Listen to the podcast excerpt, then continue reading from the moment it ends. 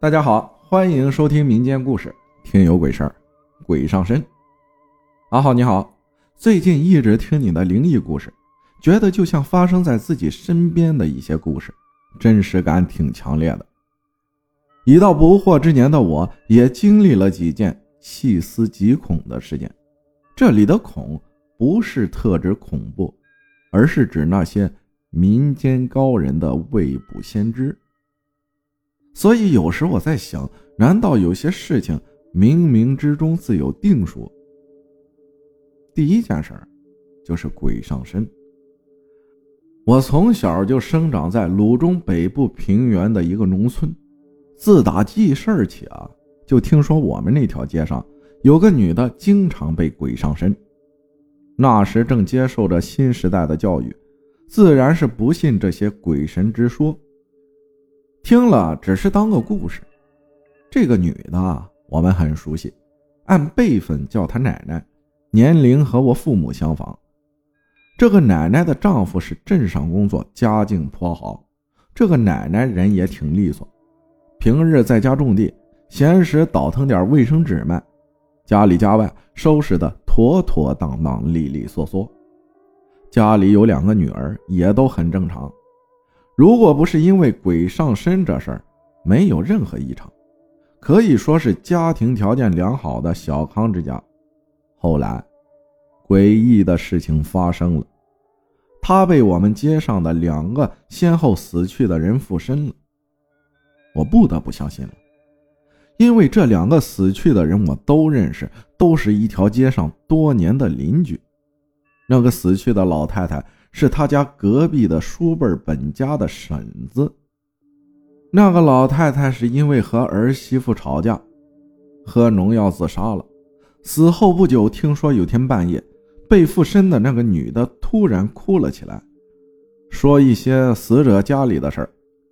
那女的老公对这种事儿已经见怪不怪了，睡梦中被吵醒，挺生气的，就随手打了她一下，说：“哭什么哭？睡觉。”可这女的用老太太的口气说了很多隔壁叔辈婶子的事儿，还说到自杀的事儿。这男的一听明白怎么回事了，就喊来隔壁隔壁的老太太给看看。那老太太一看就知道是死去的老嫂子来附身了，就给烧了点纸钱送走就好了。关于这种事儿，可能会有人用癔症等科学的解释。再就是说，他们家住的那么近，难免会制造些家务事。但此后又发生的一件事，让我背后起了层鸡皮疙瘩。因为这次附身的是个男的。这个死者和他家隔着七八栋房子，和我家隔着两三栋，而且不是一个生产队的，所以平时交集并不多。这男的还是我一个小学女同学的父亲。我们平时也认识，只是很少见面。这男的在济南他大嫂子家侄子承包的工地上干厨师，突发脑溢血不治身亡，算是客死他乡。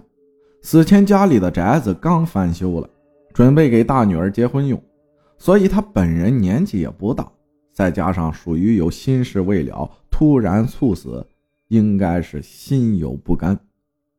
据说死后大概一星期上了这女的身，那女的用着男人的声音哭着诉说家里的家事，说着与她大嫂家的矛盾。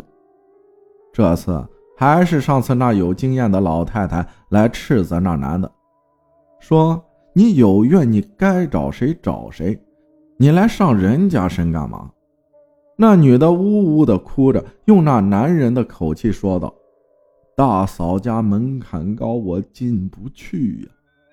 原来，这男的生前和大嫂有矛盾，打得两家都动了耳光，不上门不说话，属于父辈的恩怨，所以不影响他在大嫂家侄子那里干差事。听说他死后，估计是大嫂在门前撒了灶灰，所以他想进也进不去吧。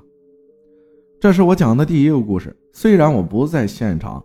都是听我母亲说的，但我想这么多年了，家人邻居们没必要拿着女的一次次无事生非的说事儿。看来确有其事。再就是上他身的这些人我也认识，所以感觉会真实些。其三，听说这女的被上身时的感觉是头疼恶心，然后就是哭泣，用死者的声音说着死者家里的事儿，但事后他自己却什么都不记得。估计他就是那种人们常说的招阴体质吧。好了，阿浩，希望你能喜欢这个有点老套的、有点真实的灵异故事。